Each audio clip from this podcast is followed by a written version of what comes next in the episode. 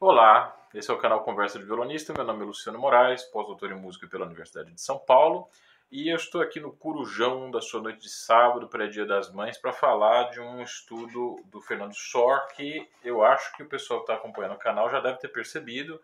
Estava bem atrasado o comentário a respeito desse estudo.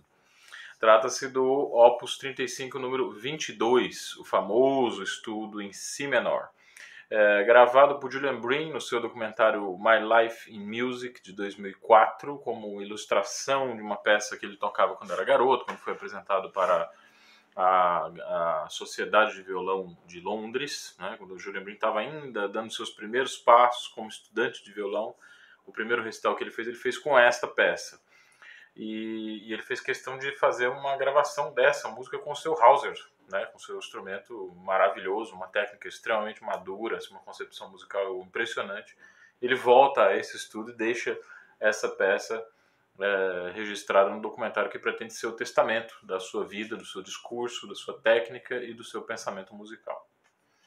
É, por que, que eu demorei tanto a falar desse estudo especificamente, que aparentemente é um dos mais simples da série? Bom, a resposta já está na própria pergunta. Ele aparentemente é o mais simples da série então a gente não tem uma, uma, uma um espaço, vamos dizer assim, para falar desse estudo antes que outros problemas técnicos musicais dessa série sejam abordados de maneira bastante direta, de maneira bastante clara. Então eu recomendo que vocês assistam os vídeos anteriores do canal a respeito do Opus 35 de SOR, para aí a gente entrar numa compreensão realmente clara, realmente profunda dessa peça. Vou recomendar a vocês que não vou incentivar a pirataria, tá certo?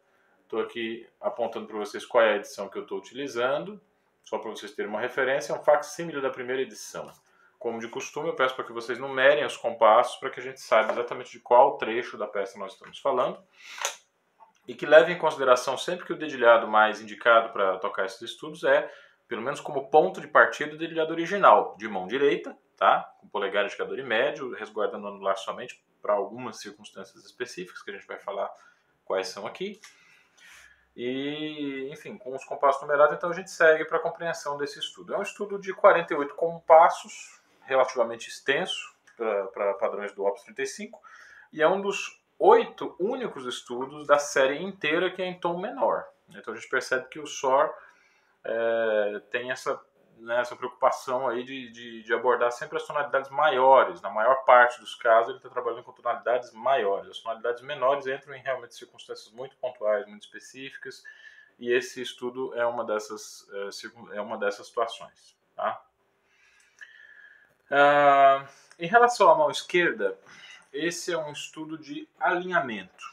Tá? Ele é um estudo que serve para alinhar a mão esquerda e trabalha com a maior parte das vezes a situação do, do, do, da disposição longitudinal, que é quando cada dedo está posicionado em uma casa diferente. Dizer, são poucas as situações que acontecem um posicionamento transversal, que é quando os dedos estão alinhados, dois deles em uma casa. Vamos lembrar que acho que o próprio Carlevaro repara nisso, o dedo 3 embaixo do 4 nem sempre é considerado um posicionamento transversal, porque como o dedo 4 é um dedo muito menor do que o 3, não é necessário que a gente faça uma mudança de alinhamento da mão esquerda para posicionar o dedo 4 nessa posição. Tá? Então, mesmo que a gente tenha, por exemplo, um acorde de Fá maior, que o dedo 3 está embaixo, está em cima do 4, na mesma casa, ou um acorde de Si menor, onde novamente o dedo 3 e 4 aparecem na mesma casa, mas isso não necessariamente é um posicionamento transversal. Tá? É, o dedo 4 embaixo do 3 continua sendo, via de regra, ou pode continuar sendo, via de regra, um posicionamento longitudinal. O que exige mais ainda dessa postura de posicionamento longitudinal é justamente a pestana que está aqui colocada para que a gente toque ao mesmo tempo baixo, que precisa soar até o segundo compasso, e o Fá sustenido, né, que não daria para tocar aqui mantendo baixo. Então essa pestana realmente é necessária, preciso prestar muita atenção nela.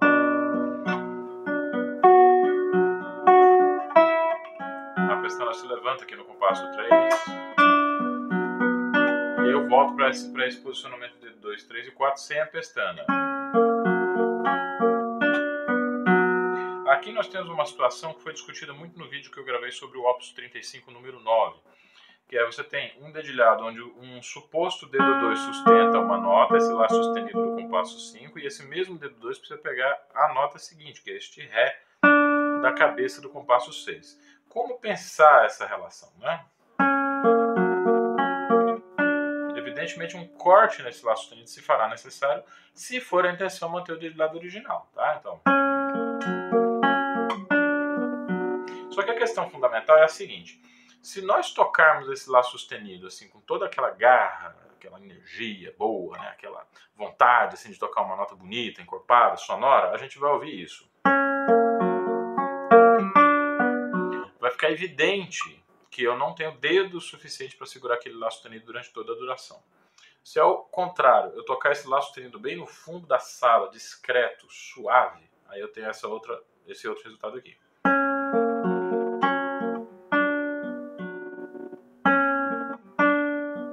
Né? Quer dizer, disfarçar a, a, a, o corte do Lá sustenido.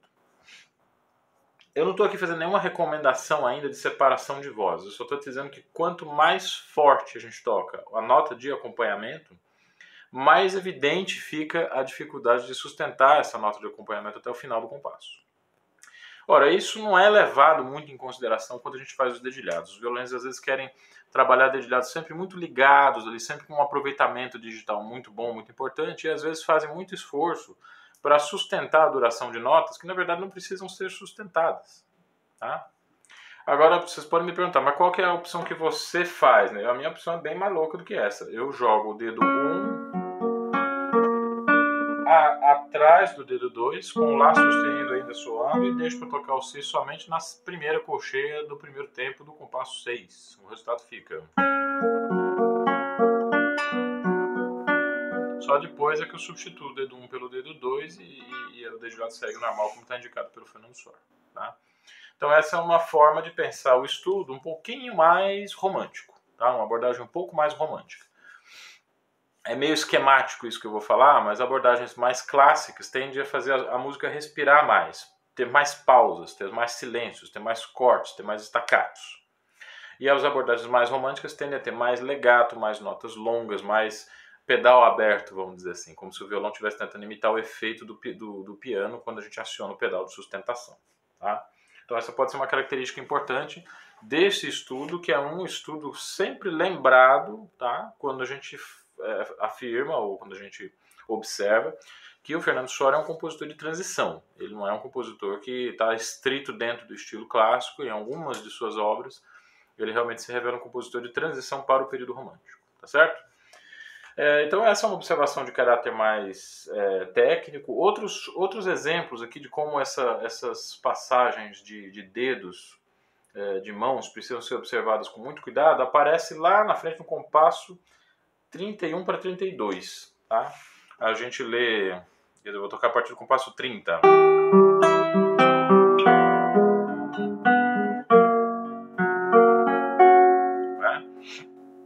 Aqui acontece exatamente o mesmo caso que eu acabei de descrever. A melodia é este Si, acompanhamento Sol sustenido e Ré. A última nota do compasso é o Sol sustenido de acompanhamento e a próxima nota tem que ser tocada na mesma corda duas casas adiante pelo mesmo dedo.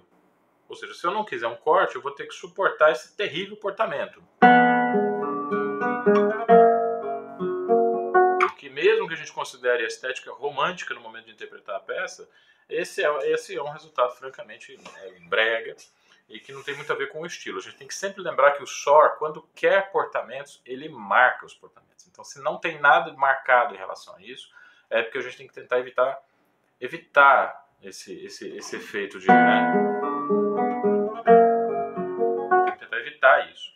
É, mais interessante seria considerar essa nota sol sustenido como um acompanhamento, portanto, tem que ser tocada muito suavemente, de maneira a disfarçar o corte que fatalmente vai haver para o salto de posição do dedo 2 da primeira para a terceira casa. O resultado seria.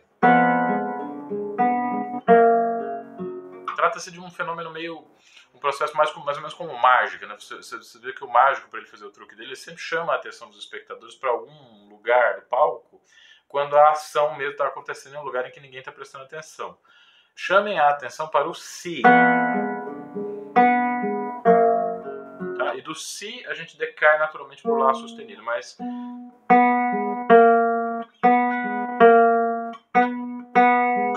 Não sei se o microfone está captando, mas o sol sustenido está tá sendo tocado de uma forma quase a, a, a, ter aquela vergonha. A nota tá, ela pisa muito leve, assim, como se tivesse vergonha de estar tá ali, né? O Lá sustenido não, o Lá sustenido é a resolução do Si, então tem que ser atacado com mais energia, com mais intensidade, tá certo? É, poderíamos falar de outros lugares onde essa relação entre a melodia e o acompanhamento e os problemas dos, das digitações, dos dedilhados de mão esquerda, eles é, precisam ser bem observados. Mas eu queria agora falar de uma coisa que já diz respeito à, à, estrutura do estudo como um todo, tá? Deixa eu ver quanto tempo temos aqui, tá, beleza. Ah, o, o, a maioria dos estudos do Opus, do Opus 35, do Fernando Sor, eles são a duas vozes. Começa com um trabalho já de duas vozes. Neste caso, aparece uma escrita, aparece uma construção realmente a três vozes. Por mais simples que seja é, é, uma dessas vozes, por exemplo, pode ser extremamente simples, mas é preciso caracterizá-la caracterizá né, claramente como uma terceira voz. É muito fácil localizar a melodia, tá? Ah, o acompanhamento também está no contratempo e a gente tem essa linha de baixo no início que aparece como uma espécie de nota pedal que vai durar, vai durar seis compassos inteiros mas ela tem um desafio, ela está colocada numa corda que é muito estridente. E aí nós temos aqui um grave é, problema que os estudantes sempre é, eles cometem sempre esse pecado, né, vamos dizer assim, na interpretação do estudo, que é acentuar a nota pedal. De que nota pedal estou falando? Este Fá sustenido.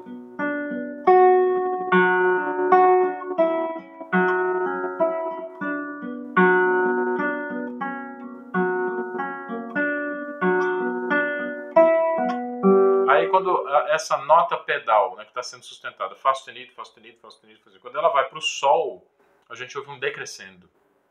Quer dizer, enquanto a nota está sendo repetida, a gente está ouvindo ela forte. Quando ela começa a se movimentar, a gente esconde essa voz. Sabe? Isso é, é um dos, dos, dos casos mais evidentes em que o instrumento leva a gente a fazer coisas antimusicais. Se a gente estivesse tocando um piano, onde todas as teclas são ajustadas para ter a mesma resposta, o mesmo tipo de resposta, a gente estaria livre para organizar né, o equilíbrio de dinâmica entre as diversas vozes da maneira como a gente achasse mais conveniente. Mas no caso do violão, o instrumento interfere diretamente na dinâmica e no timbre ao nosso planejamento. Ou seja, o nosso planejamento tem que ser triplicado. A gente tem que ter um cuidado muito maior do que o, dos, o cuidado que os pianistas têm, né? o nosso cuidado aqui com o nosso instrumento tem que ser muito maior. Então, no momento em que você toque uma nota de um estudo como esse, é preciso que você tenha uma, um planejamento do tamanho da melodia em relação ao baixo. E esse baixo precisa se relacionar com o Fá sustenido, que é a nota pedal, né? Saber exatamente o que, que você está colocando para frente. Então, sempre o Ré.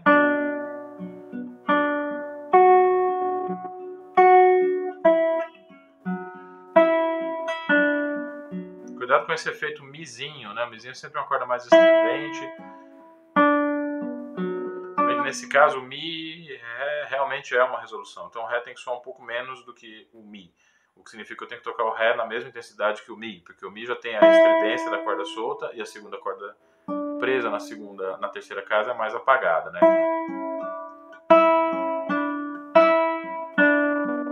né? Então a melodia desse estudo ela não é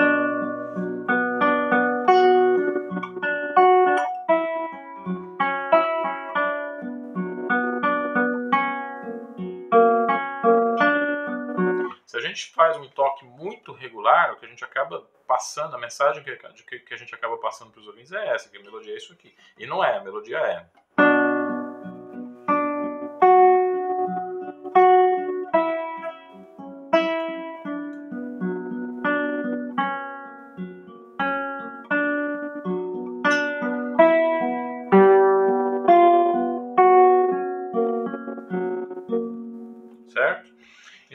Gente tem o desafio de equilibrar o timbre da primeira corda com a segunda e no que se refere à linha do, do, do pedal, na da terceira voz, no que seria a terceira voz, fazer com que esse Fá sustenido, apesar de ser uma corda cantante, como é a quarta corda, ele soe o mais atrás possível, soe o mais suave possível.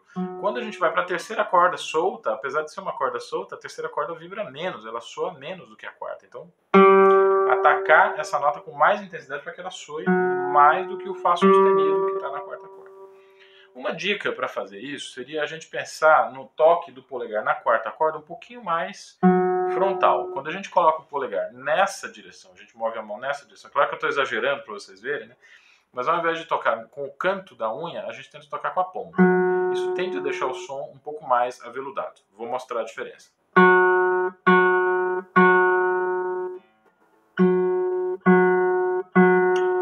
Que tem mais algumas coisas que eu estou fazendo aqui que é muito difícil explicar por vídeo. Mas essa é uma um início, vamos dizer, um ponto de partida. É, é a dica mais útil que eu poderia passar para vocês através de um vídeo de internet. Sem ver a mão de vocês, sem ver a unha de vocês. Uma dica que pode ser considerada é, genérica, vamos dizer assim. A gente pode, via de regra, de uma maneira ampla, falar em procurar uma parte da unha do polegar um pouquinho mais frontal. Se ela estiver bem lixada, né, se a unha do polegar estiver bem arredondada, como vocês estão vendo aqui, né, é possível a gente ter um som um pouco mais escuro tá? com, essa, com esse artifício.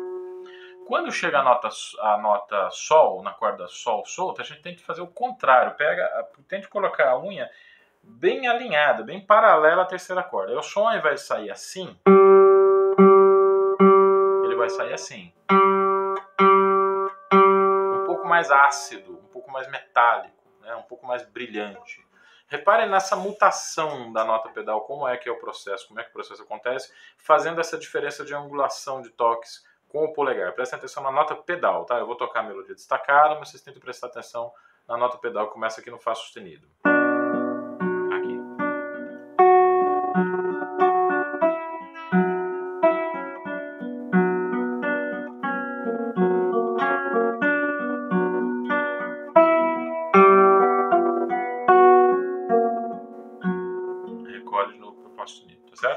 Preciso que haja esse brilho, tá? Que o, o, timbre do instrumento se abra mais no momento que a gente chega nessa harmonia aqui do compasso 7. Tá? Aqui eu estou usando o dedilhado de mão esquerda também, que não é o dedilhado original. O dedilhado original seria... Seria esse, tá?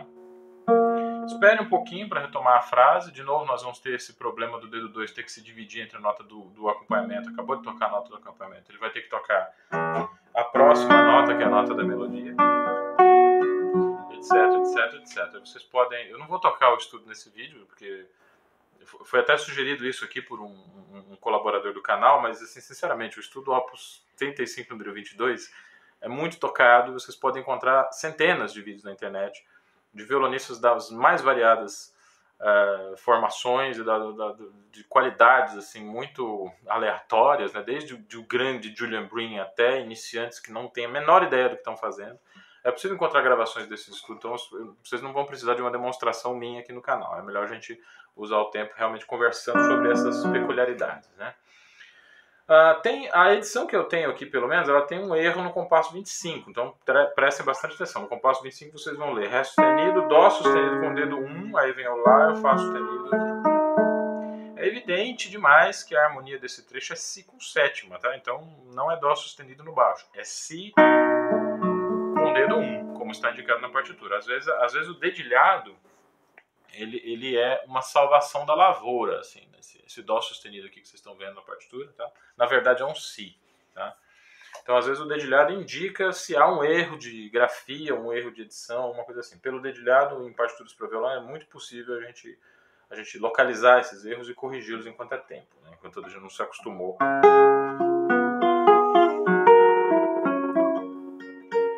Compasso 43, 44 um exemplo raro ali de um dedilhado sofisticado, onde a nota mais aguda do acompanhamento, esse si, ré, si, ré, né? si, ré, si. Ele aparece, a nota mais aguda do acompanhamento aparece uma corda mais grave. O, um dedilhado um pouco mais, é, um pouco mais histórico, né, faria isso.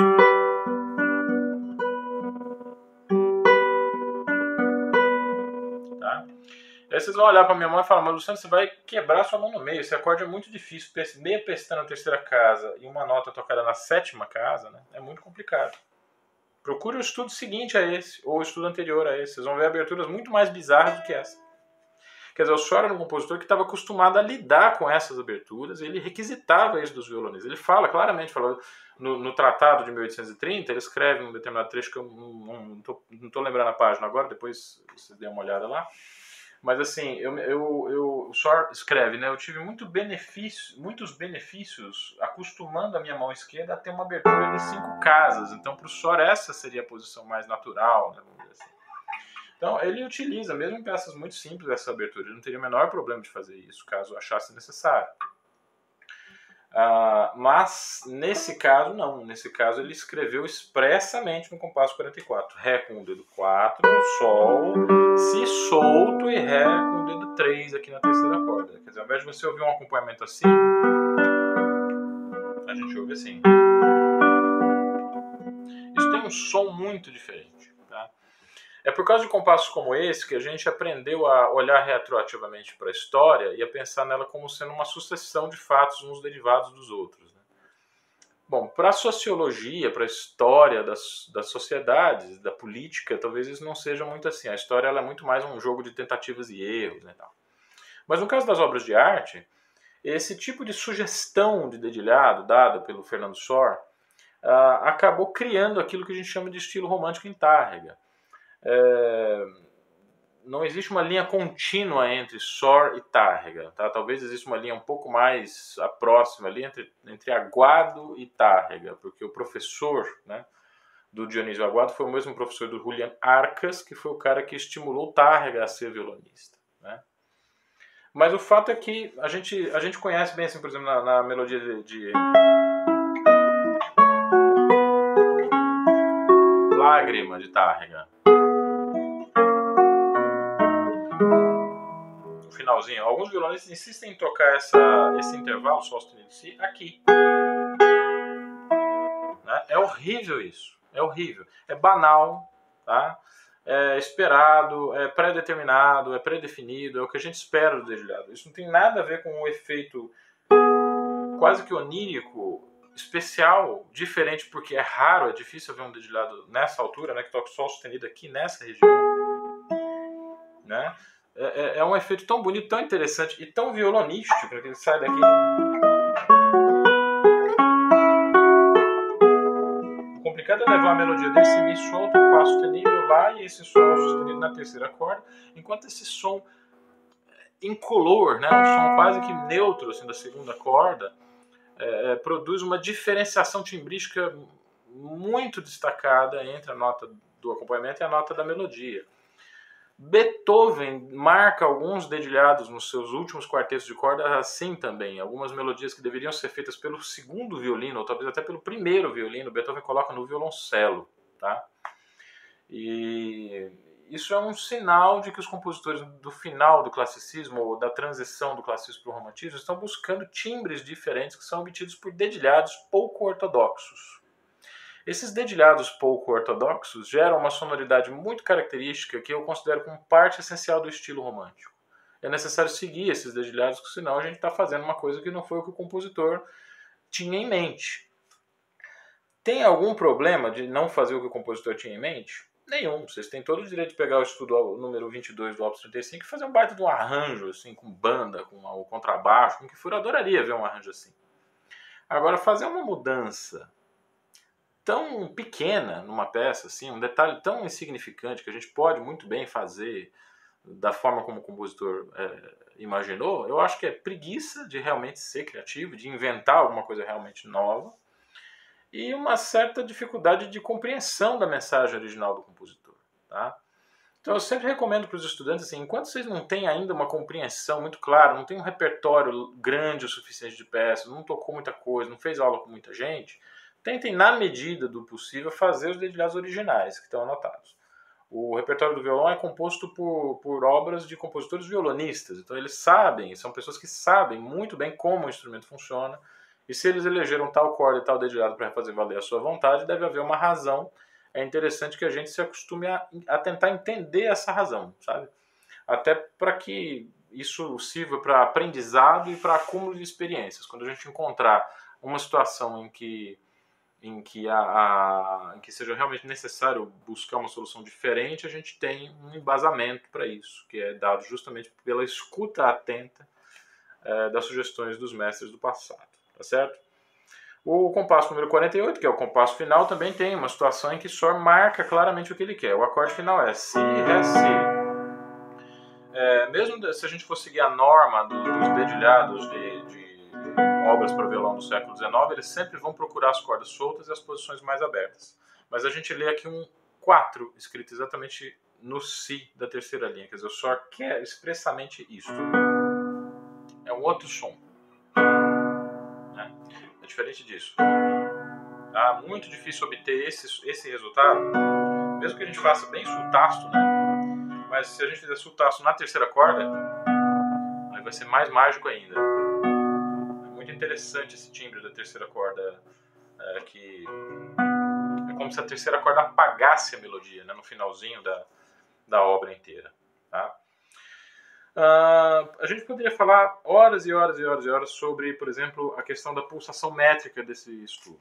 Né? É um estudo que tem um semi-acento no segundo tempo. Né? Então, se a gente ouve.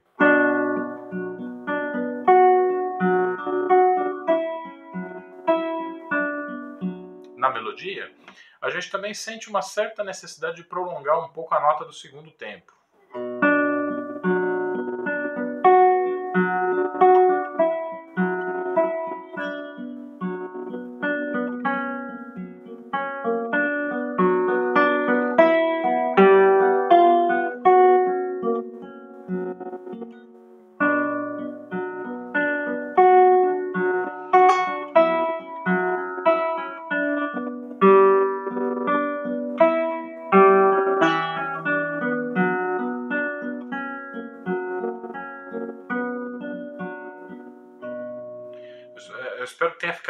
Claro assim, nessa execução preliminar da parte A do estudo que existe alguma coisa acontecendo ali no centro da, da, da harmonia da peça. Né? Então não é só a melodia simplesmente.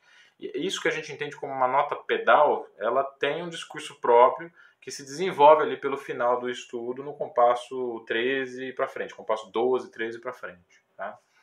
Mais uma vez, em Fernando Sora, é super importante a gente prestar atenção nas conduções das vozes intermediárias. Quando a gente chega no compasso 29.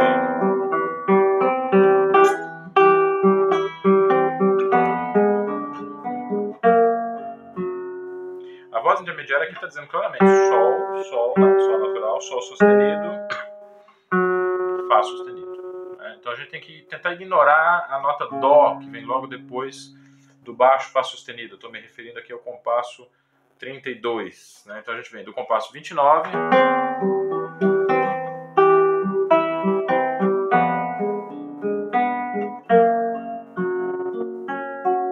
É, é a nota Sol que está me chamando a atenção aqui. Sol sustenido. A nota Sol sai daqui e vem para cá. Né? Então a gente tem que tentar. Essa condução é difícil fazer, porque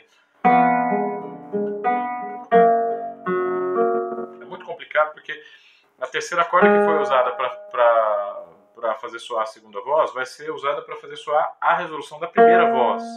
E aquilo que seria a segunda voz partiu pra, passou para uma outra corda completamente diferente. Vamos tentar ouvir isso mais uma vez. Sol sustenido. É como se o Sol sustenido ficasse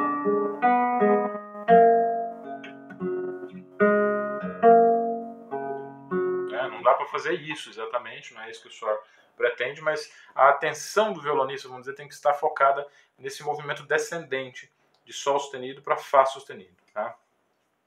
Enfim, aqui vocês, eu estou tentando pensar essas questões de textura só para vocês terem uma, uma ideia né, da, da, razão pela qual o Fernando Soares incluiu esse estudo no final do Opus 35.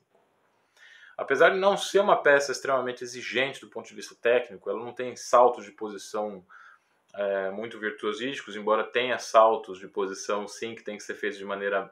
Assim, você tem que fazer esse salto de maneira perfeita para que não quebre a condução das vozes, né? Mas ele não é um estudo que tenha, assim, se fala, poxa, né, que coisa complicada.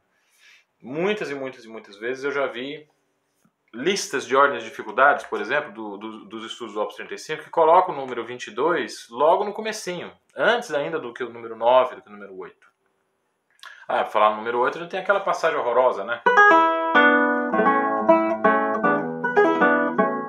Que é uma passagem super complicada do ponto de vista técnico, muito mais complicada do que qualquer coisa que esteja, sendo, que esteja aqui no, no, no número 22. Ora, que loucura é essa, né? O senhor colocar um estudo fácil no final da sua série de estudos. Os estudos de Fernando Sor não podem ser vistos como estudos de elementos técnicos nem mecânicos. Embora os elementos técnicos e mecânicos estejam presentes nesses estudos, eles são fundamentalmente estudos de escuta. Então a gente tem que prestar muita atenção ao que realmente está sendo ouvido nesses, nessas pérolas do repertório. Tá? Isso torna o estudo número 22 um desafio muito grande.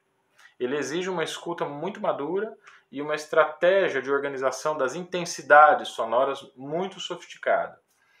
É, eu acho ridículo assim, tocar esse estudo logo no começo das obras de, de Sor. Ele realmente tem que ser é, é, passado para os estudantes no lugar em que ele está. Depois que vocês tocam aí pelo menos 15 dos estudos do, do Opus 35, aí sim é a hora de abordar esse estudo. Mas não por causa das questões técnicas que estão ali colocadas, e sim por causa das questões musicais, sonoras, questões de acústica, de fraseado e de equilíbrio entre as vozes. Se esse vídeo tiver servido para vocês relativizarem um pouco essa relação entre dificuldade técnica e dificuldade musical, eu já vou me considerar bem satisfeito. Acompanhe a produção do nosso canal, a gente está aí com mais de 140 vídeos já no ar, eu estou produzindo dois por semana, um de temas um pouco mais abertos em relação à música e esse de sábado que vai é, tratando de comentários de repertório. Nesse período né, da pandemia, da quarentena, a gente está trabalhando um pouco mais os estudos do Opus 35 porque eu considero que eles são a base para a formação de qualquer violonista. Tem ele a intenção de ser profissional ou tem ele a intenção de ser um amante do violão, né? uma pessoa que cultiva o violão para si, em casa, eventuais recitais íntimos entre amigos e tal. Seja lá o que você queira fazer com o violão, o Opus 35 do Fernando Sor vai te dar muito material para aprender, muito espaço para desenvolver sua sensibilidade, sua técnica e a sua capacidade violonística. Então é por isso que eu estou centrando um pouco mais nessas peças. Tá? É, a gente tem feito muitas lives também, o canal depois que passou de mil inscritos, o YouTube autoriza que a gente faça lives, faça transmissões ao vivo, e essas transmissões têm tido um enorme sucesso, em parte por causa da alta qualidade dos convidados. A Gisela Nogueira fez uma dessas primeiras lives, depois o Giacomo Bartoloni, a gente fechou uma explicação sobre o curso de graduação da Unesp. O professor Gustavo Costa nos brindou com a presença na live, na última live que foi publicada. É, foi uma live super interessante, convido todos vocês a, a assistirem, ver o que esse grande músico tem a dizer a respeito do seu trabalho. Tá? E nós temos duas lives do trio elipsoidal também, o trio do qual eu faço parte, que eu convido vocês a se inscreverem no canal e verem os vídeos que a gente tem lá. É, é no momento o canal de produção artística que, que, eu tenho, né? O Alberto e o Breno, que são meus colegas no trio, não, eles têm outras produções artísticas importantes, mas eu no momento estou concentrando a minha produção na internet e na colaboração com eles. É um trio que se pretende é, uma família de verdade e isso está expresso nos vídeos que a gente deixou lá. Então convido vocês a assistirem essas lives com o trio elipsoidal. Faremos outras. Fiquem ligados no canal, clica, compartilha, clica no joinha, dê o seu, o seu joinha, é, porque o Google tem que entender que vocês gostaram do vídeo, ele só entende assim. E cliquem no sininho para vocês terem acesso e vocês serem informados dessas lives que elas vão aparecer aí logo logo com algumas novidades bastante interessantes. Muito obrigado pela participação, pela audiência no canal e até o próximo Conversa de Violonista.